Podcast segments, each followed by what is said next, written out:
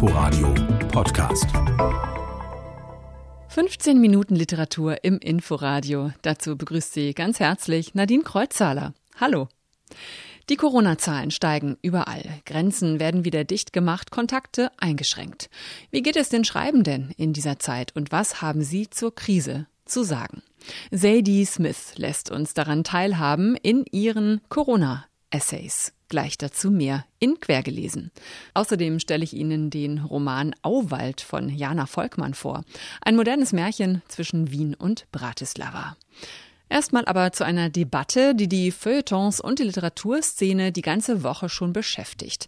Der S. Fischer Verlag hat sich von seiner Autorin Monika Maron getrennt. Nach 40 Jahren der Zusammenarbeit. Der Grund? Monika Maron hat einen Essayband im Buchhaus Loschwitz veröffentlicht. Das ist der Verlag der Dresdner Buchhändlerin Susanne Dagen, die wiederum mit dem rechten Antaios Verlag von Götz Kubitschek kooperiert. Sif Bublitz, die verlegerische Geschäftsführerin der S. Fischer Verlage, sagt dazu in einem schriftlichen Statement, Man kann nicht bei S. Fischer und gleichzeitig im Buchhaus Loschwitz publizieren, das mit dem Antaios Verlag kooperiert. Es ist für mich akzeptabel, dass der Verlag sich daran stört. Für mich ist die Konsequenz nicht akzeptabel, weil ich das ganz unangemessen finde. Das sagt Monika Maron dazu bei den Kollegen von Deutschlandfunk Kultur. Und weiter? Meine Haltung ist demokratisch, liberal und freiheitlich. Ich sehe mich überhaupt nicht in einem rechten Spektrum, außer man hält inzwischen alles für rechts, was nicht links ist, ja. Ich bin mit Susanne Dagen seit über 20 Jahren befreundet. Also für mich ist sie auch nicht neu rechts. Für mich ist sie eine Person mit entschiedenen und manchmal auch übers Ziel hinausschießenden Aktionen. Aber das ist ein politischer Streit, den ich ja durchaus führen kann mit ihr. Aber ich würde mich nicht öffentlich distanzieren wollen. Und ich glaube, das war die Erwartung von S. Fischer. Nach 40 Jahren also ist Schluss für Monika Maron beim S. Fischer Verlag, wo sie 1981 ihren Debütroman veröffentlichte, der in der DDR nicht erscheinen durfte. 18 weitere Bücher im Fischer Verlag folgten, Romane, Erzählungen und Essays und Monika Maron hat dafür viele Auszeichnungen bekommen und auch dem Verlag Renommee eingebracht. Dass der Band von Kubitscheks Antaios vertrieben wird, so Monika Maron, das habe sie schlicht nicht gewusst. Nun ja, ich weiß nicht, ob ich einer Schriftstellerin wie Monika Maron diese Naivität wirklich abnehmen kann und will. Andererseits gleich rauswerfen, war das die richtige Reaktion des Verlags? Wie reagiert die Literaturszene? Meine Kollegin Andrea Heinze hat nachgefragt, zum Beispiel beim Autor Ingo Schulze. Der sagt, leichtfertig passiere so etwas sicher nicht. Auf jeden Fall ist das ja eine traurige Sache für beide Seiten, würde ich denken. Und es liegt aber meiner Ansicht nach ja jetzt nicht daran, dass Monika Maron diese oder jene Ansicht geäußert hat. Das sind Ansichten, über die man äh, reden muss. Da kann man widersprechen, da kann man zustimmen. Das ist, glaube ich, jetzt nicht das Problem. Und das hat ja, glaube ich, auch die, die Veröffentlichung von Arthur Lanz gezeigt. Als DDR-Kritikerin und Umweltschützerin hat Monika Maron große Zustimmung erfahren. Doch seit sie den Islam kritisiert und die Pegida-Demonstrationen in Dresden nicht verteufelt, ist es mit der breiten Zustimmung vorbei. Seither werden auch die Romane von ihr kontrovers diskutiert. Wie in diesem Jahr Arthur Lanz. Darin geht es um einen Alltagshelden, der sich der vermeintlichen Mehrheitsmeinung verweigert. Es ist ja jetzt nicht, weil sie diese oder jene Äußerung über den Islam oder AfD oder Pegida kundgetan hat. Darum geht es doch gar nicht, sondern in einem Verlag zu veröffentlichen, der eng mit Antaios verbunden ist. Der Verlag Antaios gehört Götz Kubitschek, einem geistigen Führer der neuen Rechten. Und der verlegt zum Beispiel Bücher vom AfD-Politiker Björn Höcke. Ich meine, Höcke darf man offiziell Faschist nennen. Der Flügel, für den Kubitschek der Einflüsterer ist, ist vom Verfassungsschutz verboten. Und wenn man da sich so demonstrativ in diese Nähe stellt, ich meine, das gab ja jetzt nicht neue Essays, sondern das sind einfach Dinge, die schon mal in der Welt waren. Also es geht eigentlich um den Akt, sie dort zu veröffentlichen. Und dass da ein Verlag dann nicht stillschweigend irgendwie dann weiter macht, das finde ich eigentlich auch eine Haltung vom Verlag. Ich kann natürlich schon verstehen, dass es für einen Verlag wie S. Fischer eine Peinlichkeit ist, wenn eine Autorin des Verlages in der Reihe des Buchhauses Loschwitz, die dann auch noch Exil heißt, einen Essayband veröffentlicht. Schließlich hatte der jüdische Fischer Verlag im Nationalsozialismus eine eigene Exilgeschichte, meint die Literaturkritikerin der Süddeutschen Zeitung Marie Schmidt. Trotzdem hätte der Fischer Verlag weiter mit Monika Maron zusammenarbeiten sollen. Ich finde, gegen diese Gründe steht ein anderer großer Wert und das ist das Werk, das ja für die Nachkriegszeit und für die Nachwendezeit sehr bedeutsam ist, an dem man auch erkennen kann, wie Monika Moron zu einer konfrontativen Haltung zu unserer Gesellschaft gekommen ist. Und ich glaube, dass man sich damit auch beschäftigen sollte. Sollten also alle Meinungen publiziert werden, wenn sie literarisch wertvoll erscheinen? Meine rote Linie wäre überschritten bei Diskursbeiträgen, die gegen einzelne oder Menschengruppen wirklich herabwürdigende Statements abgibt. Solche kann ich in den Texten von Monika Maron, soweit ich das sehe, nicht finden. Der Schriftsteller Ingo Schulze kann da nicht mitgehen. Aus seinen ersten Büchern hatte er noch im Dresdner Kulturhaus Loschwitz gelesen, aus dem der Verlag Buchhaus Loschwitz hervorgegangen ist. In den 90er Jahren war das ein Ort für ostdeutsche Kultur. Doch seit das Buchhaus Loschwitz mit dem rechten Verlag Antaios einen gemeinsamen Vertrieb hat und rechte Kritikerrunden veranstaltet, meidet Ingo Schulze diesen Ort. Das finde ich ist so schon eine rote Grenze. Ingo Schulze. Einige andere prominente Autoren und Autorinnen haben sich inzwischen hinter Monika Maron gestellt. Durs Grünbein mahnt, ein Rauswurf gebe all jenen Argumente an die Hand, die schon jetzt glaubten, in einem Meinungskorridor zu leben. Und Thea Dorn bezeichnet die Entscheidung von S. Fischer gar als fatales Einschüchterungssignal an Autoren. Gern hätte ich den Verlag selbst zu all dem befragt, aber das Interview mit Sif Bublitz das ich angefragt hatte, ist leider nicht zustande gekommen. Man müsse mir leider absagen, in den letzten Tagen hätten sie unzählige Anfragen erreicht. Schade.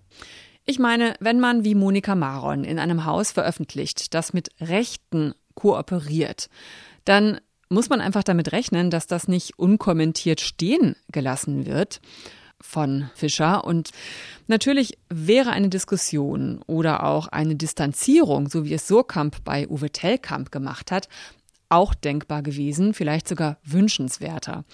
Warum es nun so gekommen ist, wie es gekommen ist, das wissen am Ende aber nur Monika Maron und S. Fischer. Der Essayband zum 80. Geburtstag von Monika Maron, den wollte Fischer ja im Frühjahr noch vertragsgemäß veröffentlichen, aber die Autorin und ihre Agentur haben den Band nun selbst zurückgezogen. Corona lässt uns nicht los, im Gegenteil. Seit fast acht Monaten ist unser Leben von der Pandemie bestimmt, ohne konkrete Aussicht darauf, wann sich das wieder ändert. Wie geht es Schreibenden damit? Die erste Literatur über das Leben mit dem Virus ist ja schon erschienen. Jetzt trägt auch Zadie Smith etwas bei. Betrachtungen heißt der schmale Band der britischen Autorin, die in New York lebt. Die deutsche Übersetzung von Tanja Handels ist gerade bei Kiepenheuer und Witsch erschienen als E-Book eine Sammlung von Eindrücken, Gedanken, Reflexionen und Zustandsbeschreibungen, alle sehr persönlich, verknüpft mit philosophischen und auch politischen Gedanken. Zum Beispiel, wenn es um Trump und seine Haltung zu Corona geht. Er sagt so selten die Wahrheit, dass es, wenn man sie doch einmal von ihm hört, einer Offenbarung gleichkommt. So wie am 29. März 2020. Ich wünschte, wir könnten unser altes Leben wieder haben – wir hatten die großartigste Wirtschaftslage aller Zeiten und es gab keinen Tod bei uns. Es gab keinen Tod bei uns. Natürlich habe es auch vorher Tote in den USA gegeben, so schreibt Smith, aber für den Tod an sich fehle den Amerikanern ein Konzept. Seuchen seien in die historische Vergangenheit verbannt worden oder auf andere Kontinente. Hat er nicht schon zu Beginn seiner Präsidentschaft klargestellt, dass ganze, Zitat, Dreckslochstaaten ihre hohe Todesrate selbst zu verantworten hätten, schließlich befänden sie sich doch eindeutig zur falschen Zeit in einem weniger fortschrittlichen Entwicklungsstadium am falschen Ort, irgendwo da draußen. Solche Länder seien quasi dauerhaft verseucht, weil sie nicht die Voraussicht bewiesen hätten, Amerika zu sein. Jetzt aber, wie er so richtig sagt, ist bei uns vor allem der Tod groß. Groß und mächtig. Der Tod trifft alle. Doch in Amerika gilt es seit langem als vernünftig, die beste Chance, ihn auf Abstand zu halten, an den Meistbietenden zu vergeben. Eine mögliche Hoffnung für das neue amerikanische Leben liegt darin, dass es solche Konzepte endlich undenkbar machen wird. In den meisten kurzen Aufsätzen von Sadie Smith, entstanden in den ersten Monaten des Lockdowns, geht es darum, wie sich die Bedeutung von Dingen durch die Krise verändert. Wie wollen wir leben? Betrachtungen von Sadie Smith sind nicht mehr als das, schnell hingeschriebene Reflexionen und Empfindungen mitten aus der Corona-Zeit, die die Schriftstellerin dringend mit uns teilen will, was ich gerne angenommen habe. Die Corona-Essays von Sadie Smith gibt's als E-Book bei Kiepenheuer und Witsch. Und mehr zur Situation von Schriftstellern in den USA und amerikanische Literatur kurz vor der Wahl hören Sie nächste Woche in Quergelesen bei meiner Kollegin Ute Büsing. Ein kurzer Ausflug mit dem Schiff von Wien nach Bratislava wird für die Heldin des Romans Auwald zum Überlebenstraining in der Wildnis. Das Gehölz ist mein Feind geworden. Überall Äste. Man sieht unter den Ästen den Boden nicht mehr. Ich trete auf gut Glück in irgendwelche Lücken und ich knicke und sinke tiefer in den Grund. So muss sich Seekrankheit anfühlen. Nichts hält, nichts trägt. Judith, so heißt die Ich-Erzählerin in Jana Volkmanns neuem Roman. Interessant ist, zur Ich-Erzählerin wird diese Judith im Buch erst im Verlauf der Geschichte. Erst als sie völlig auf sich allein gestellt im Grenzland von Österreich und der Slowakei umherirrt, da ändert sich die Erzählperspektive. Judith ist Tischlerin und lebt mit ihrer Partnerin Lynn in einer gemeinsamen Wohnung in Wien. So wenig Lust sie auf die üblichen Partys, Smalltalks und überhaupt auf Socializing hat, umso lieber verbringt sie ihre Zeit in der Werkstatt mit Holz und Hobel. Hier fühlt sie sich wohl. Dann schickt ihr Chef sie in den Zwangsurlaub. Ob sie dann außer Arbeit keine Freude im Leben hätte, das sei ja gar nicht mehr mit anzusehen. Er werde schon depressiv, wenn er sie nur von weitem beobachte. Dich will ich nächstes Wochenende nicht an der Werkbank sehen. Du machst Urlaub. Judith fährt mit dem Schiff über die Donau von Wien nach Bratislava. Eine Zufallsentscheidung. So lebt sie ihr ganzes Leben als teilnahmslose Beobachterin. In Bratislava klaut ihr eine Taschendiebin dann das Portemonnaie samt Rückfahrkarte. Die Diebin steigt an Judiths Stelle aufs Schiff. Dieses verschwindet plötzlich auf unerklärliche Weise, samt aller Passagiere. Mit dem Schiff zusammen gilt auch Judith als verschollen. Sie sieht es als Geschenk. Plötzlich kann sie ganz neu anfangen. Möglicherweise war das die günstigste Gelegenheit, die man bekommen konnte, und das, was ihr geschehen war, war kein Diebstahl gewesen, sondern ein Tauschhandel. Judith hatte jedenfalls mit einem Mal den Eindruck, sie hätte ein hervorragendes Geschäft gemacht. Sie versteckt sich im Auwald, schläft in einer Erdhöhle, ernährt sich von roten Beeren, fängt Regenwasser mit Plastiktüten auf und klettert auf Jägerhochsitze. Hier wird Judith zur Ich-Erzählerin, zurückgeworfen auf sich selbst und auf die Natur. Die Sprache von Jana Volkmann ist stark. Sie findet poetische Bilder, lässt uns den modrigen, feuchten Waldboden fühlen. Sie spielt die Möglichkeit eines Neuanfangs auf radikale Weise durch. Auwald ist ein märchenhaftes Buch mit einer spröden, eigenbrötlerischen Heldin, die aber nach und nach immer nahbarer wird. Erschienen ist der Roman von Jana Volkmann im Berliner Verbrecherverlag. Quergelesen geht damit zu Ende, nicht ohne an Guntram Vesper zu erinnern. Der Lyriker ist vergangene Woche mit 79 Jahren gestorben. In Göttingen, wo der gebürtige Sachse die meiste Zeit lebte.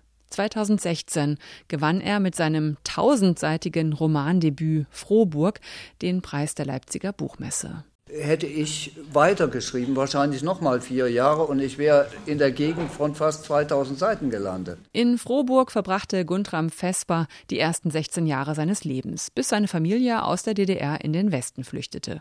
Und über Frohburg hatte er immer wieder geschrieben. Der letzte Satz sind diesmal Deshalb die ersten Worte aus Frohburg. Diese ersten Worte gehen so. Möbel, Zimmerwände, Tür, der lange, schmale Korridor. braunes Linoleum, halbdunkel, Widerhall der Schritte. Sie können Quergelesen auch als Podcast abonnieren, zum Beispiel über die ARD Audiothek. Weiter geht's hier im Inforadio mit dem Verkehrsservice und den Nachrichten. Einen schönen Sonntag noch wünscht Nadine Kreuzzahler. Inforadio Podcast.